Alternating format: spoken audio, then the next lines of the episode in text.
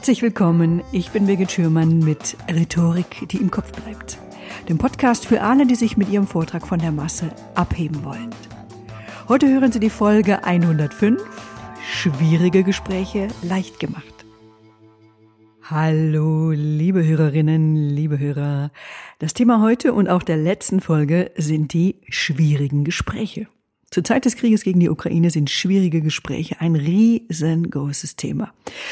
Ja, denn wir können alle zurzeit kollektiv erleben, wie viele Menschen versuchen, ein gutes Gespräch, ein diplomatisches Gespräch mit Putin zu führen und sie fahren unverrichtete Dinge wieder nach Hause oder das Telefonat bringt auch nichts.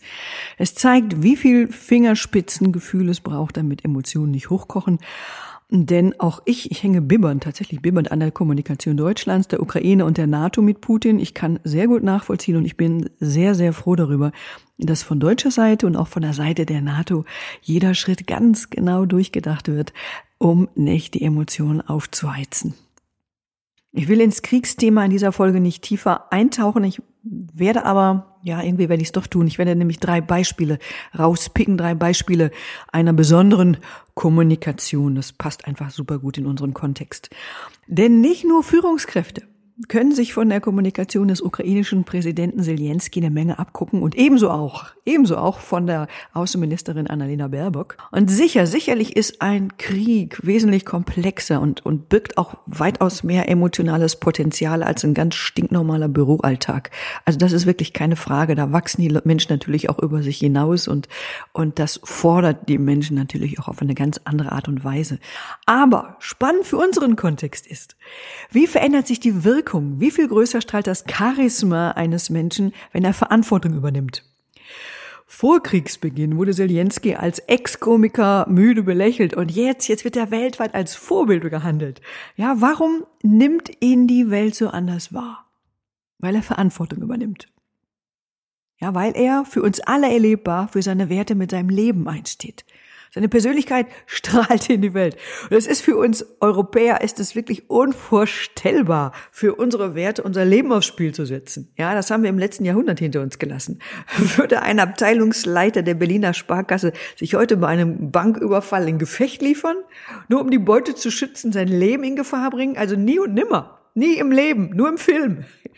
Und was für ein Vertrauen baut ein Präsident bei der Bevölkerung auf, wenn er den wirklich drehbuchreifen Satz raushaut, ich brauche Munition, keine Mitvergelegenheit. Ja, wenn er sich nahbar zeigt. Ja, früh morgens, ja, Zelensky scheint ja nicht zu schlafen, er ist schon wach, bevor alle anderen aufwachen. Wenn er sich auf der Straße Seite an Seite mit Soldaten zeigt. Wenn er seine Ansprachen im T-Shirt hält Wäre Zelensky eine Führungskraft in einem Unternehmen, wie motiviert wären dann wohl seine Mitarbeitenden? Und das Vertrauen, dass er sich mit seinem Verhalten und auch seiner Selbstpräsentation, seiner Selbstinszenierung erarbeitet, zahlt auf das Beziehungskonto zwischen dem Präsidenten und seiner Bevölkerung ein. Aber ebenso Annalena Baerbock man hat ihr die Kanzlerin nicht so richtig zugetraut. Und dann gab es Plagiatsvorwürfe. Und insgeheim, dann dachten ganz viele, na ja, Robert Habeck wäre doch eigentlich die bessere Wahl gewesen. Aber die Grünen, ja, die mussten ihr halt eine Frau vorschicken. Und jetzt? Plötzlich denken viele, oh, sie macht aber einen super Job. Warum? Auch sie trägt Verantwortung, handelt werteorientiert. Wir erleben ihre Werte im Außen. Und sie ist ganz neu im Amt, die lässt sich aber überhaupt wirklich null, null einschüchtern von bärbeißigen, langjährigen Amtskollegen. Sie verkörpert so ein junges, modernes Standing. Sie hält emotionale Reden von bestechender Klarheit. Ja, und entwirft auch in ihren Reden ganz klare Bilder. Also jüngst vor der UN-Vollversammlung, da sagte sie dann, da sagte sie dann zu dem Außenminister äh, Russlands, Herr Lavrov, Sie sagen, Russland stiftet Frieden. Aber ihre Panzer bringen kein Wasser, sie bringen keine Babynahrung, ihre Panzer bringen keinen Frieden, ihre Panzer bringen Tod und Zerstörung. Ja, also toll formuliert. Und genauso wie Zelensky steht sie für ihre Werte ein. Bei ihr ist die Werteskala ein bisschen anders. Bei ihr steht Frieden auf Platz eins ihrer Agenda. Also gehen wir mal davon aus, auch Sie sind eine charismatische Führungskraft. Und bei einem langjährigen Mitarbeiter, Mitarbeiter Schulte, den habe ich bereits in der letzten Folge eingeführt, da häufen sich in letzter Zeit gravierende Fehler. Ja, sie laden ihn zum Gespräch ein, um endlich mal ein ernstes Wörtchen mit ihm zu sprechen. Ja, in der letzten Folge hatte ich Mitarbeiter Schulte als einen sehr zuverlässigen Mitarbeiter beschrieben, seit vielen Jahren im Unternehmen. Vielleicht erinnern Sie sich aber auch daran, dass er jemand ist, der sich nicht gern etwas sagen lässt. Vor allen Dingen nicht, wenn er die Führungskraft nicht zu 100 Prozent akzeptiert. Ist Ihr Beziehungskonto zwischen Mitarbeiter Schulte und Ihnen gut gefüllt? Vertraut er Ihnen? Sei es, weil Sie ihm Werte vorleben oder als Vorbild rüberkommen, seine Leistungen im Auge haben oder stets ein offenes Ohr für ihn haben, dann weiß Mitarbeiter Schulte, sie kämpfen nicht mit ihm, um das Gespräch zu gewinnen, sondern sie wollen sein Verhalten verstehen und eine gemeinsame Lösung finden. Und wenn sie das Gespräch erfolgreich und vor allem nachhaltig erfolgreich führen wollen, dann ist in meinen Augen eine Kommunikation notwendig, bei der Mitarbeiter Schulte das Gefühl hat, er wird erstens ernst genommen, zweitens, er kann den Verlauf des Gesprächs mitgestalten und drittens, er hat auch Einfluss auf das Ergebnis. Und wenn er am Ende des Gesprächs wirklich davon überzeugt ist, dass eine Verhaltensänderung richtig ist, dann haben sie echt den Vogel abgeschossen. Damit meine ich, dass der Ausgang des Gespräches, das steht noch nicht fest. Und das hat den Vorteil, dass Mitarbeiter Schulte spürt, dass es für ihn nicht heißt, friss oder stirb, du machst das jetzt so, wie ich es will, sondern er weiß, er kann sich konstruktiv einbringen. Ja, wie steigt man in so ein Gespräch ein? Mein Tipp, starten Sie mit Fragen und bleiben Sie auch erstmal dabei. Ja, was bringen Ihnen Fragen? Drei Dinge. Erstens, Fragen zeigen ein echtes und zeigen auch ein wahrhaftiges Interesse am Mitarbeiter Schulte. Und wenn Sie fragen, dann stehen die Chancen hoch, dass Sie seine Bedürfnisse, seine Wünsche oder sogar Sorgen erfahren. Ja, manchmal wirft es auch ein völlig neues Licht auf eine Person und auf, und auf ihr Verhalten und, und auf einmal sieht man eine Person auch ganz anders. Zweitens, Ihre Fragen helfen, seine Selbstreflexion anzuregen. Denn ist er seit Jahren ein guter Mitarbeiter, dann denkt er sowieso mit.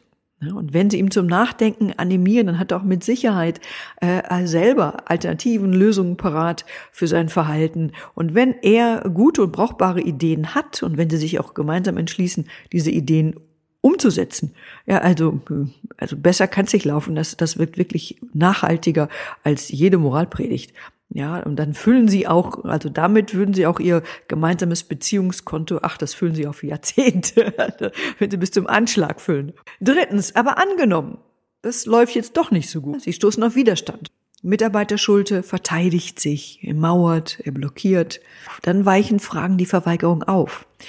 Allerdings finde ich, da muss man als Führungskraft auch immer ein bisschen auf sich selber aufpassen. Denn Widerstand oder Renitenz lassen ein, also je nach dem, welches Naturell sie haben, vielleicht auch selber in die Luft gehen. Ja, so. Ja, äh, wo kommt denn überhaupt Widerstand her? Hinter Widerstand steckt Frust, runtergeschluckter Ärger. Die Person fühlt sich unverstanden, ungerecht behandelt oder ohnmächtig. Und wenn Sie dann einen blockierenden Mitarbeiter mit Schuldzuweisungen konfrontieren, oder mit Interpretationen. Na, sie machen das doch bestimmt nur weil, ne, Verallgemeinerungen, ne, immer machen sie das und das. Oder vielleicht fordern sie was oder sie drohen was. Damit kommen sie aber nicht weit. Ja, das bringt ihnen tatsächlich überhaupt nichts. Das bringt ihnen nicht viel.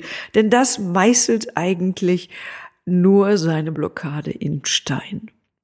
Ich will mal ein kleines Beispiel geben. Der ukrainische Botschafter Andrei Melnik ist in den Medien sehr präsent. Und wenn ich ihn in einer Talkshow oder in den Nachrichten sehe und ihn argumentieren höre, also pff, also ich blockiere dann innerlich vor dem Fernseher, wir stellen sich dann die Jahre hoch. Äh, vor ungefähr zwei Wochen, da wurde er zugeschaltet zu der Sendung von Markus Lanz. Ähm, es war ein Abend für die Ukraine und in dieser Sendung warf Melnik der deutschen Regierung Untätigkeit vor. Feigheit. Und Markus Lanz, er sprach mir aus der Seele, ich fand, der hat doch ganz gut reagiert. Er sagte, ich muss das mal aus deutscher Perspektive fragen. Haben Sie nicht das Gefühl, um es mal freundlich zu formulieren, dass Sie diesem Land Unrecht tun, wenn Sie immer dermaßen die Bazooka rausholen, verbal? Ja, ich verstehe, Melnik argumentiert aus der Sicht eines Landes, das überfallen wurde und seine Bazooka-Kommunikation, vermute ich mal, ist auch einfach ein Zeichen seiner Hilflosigkeit im Angesichts des Krieges. Das ist wahrscheinlich auch eine ganz eigene Situation, die wir uns schlecht vorstellen können. Aber trotzdem will ich mal, ja, was fehlt mir jetzt aus, an der Kommunikation von ihm? Mir fehlt einfach der Versuch, die andere Seite, also hier in dem Fall die deutsche Regierung und die NATO verstehen zu wollen. Mir fehlt, dass er signalisiert, helft mir dabei, euch zu verstehen. Ich vermisse, dass er sich in seinen Gesprächen auf seine Gesprächspartner zubewegt, ja, und vielleicht sogar, ja, das ist die Spitze ja, der professionellen Gesprächsführung, nach gemeinsamen Interessen sucht. Im Februar kritisierte Melnik beispielsweise, ich zitiere, ich habe heute tatsächlich geweint wegen der Kälte und der Gleichgültigkeit, die mir heute im Laufe des Tages in Berlin entgegengeschlagen hat. Ja, was ist das? Es ist eine Anklage, das sind Forderungen, würde sogar sagen Beschimpfungen. Er versucht die Gegenseite unter Druck zu setzen. Wir sollen Scham, wir sollen Schuld empfinden. Und er zeigt Bilder von toten Kindern. Das bedeutet für mich äh, instrumentalisiert leidende Menschen. Und natürlich sollte eine Führungskraft unangenehme Themen und Ereignisse ansprechen können. Und ich habe das auch schon in der letzten Folge erwähnt. Also gerade, gerade wenn es darum geht, unangenehme Wahrheiten auf den Tisch zu legen, dann kommt es auf das nötige Fingerspitzengefühl an. Also hier entscheidet die Qualität ihrer kommunikativen Kompetenz über ihren Erfolg. Das Wie, das Wie der Kommunikation entscheidet, ob und wann sich die Wogen glätten. Und Melnings Kommunikation ist in meinen Augen hingegen wirklich meilenweit entfernt von Diplomatie. Und ich bin tatsächlich auch sehr gespannt, wohin ihn seine Kommunikation führt und, und was sie ihm auch letztendlich bringt. Liebe Hörerinnen, liebe Hörer, das war's für heute. Wenn dir mein Podcast gefällt, wenn diese Folge hilfreich für Sie war, dann freue ich mich, wenn Sie meinen Podcast abonnieren. Wenn Sie zu diesem Thema mehr wissen möchten, ich habe für Sie einen Hörerservice eingerichtet und zwar unter birgit-schürmann.com slash podcast Schürmann mit UE. Wenn Sie Fragen haben, Anregungen oder Themenwünsche, ja, schreiben Sie mir und zwar unter podcast at birgit-schürmann.com.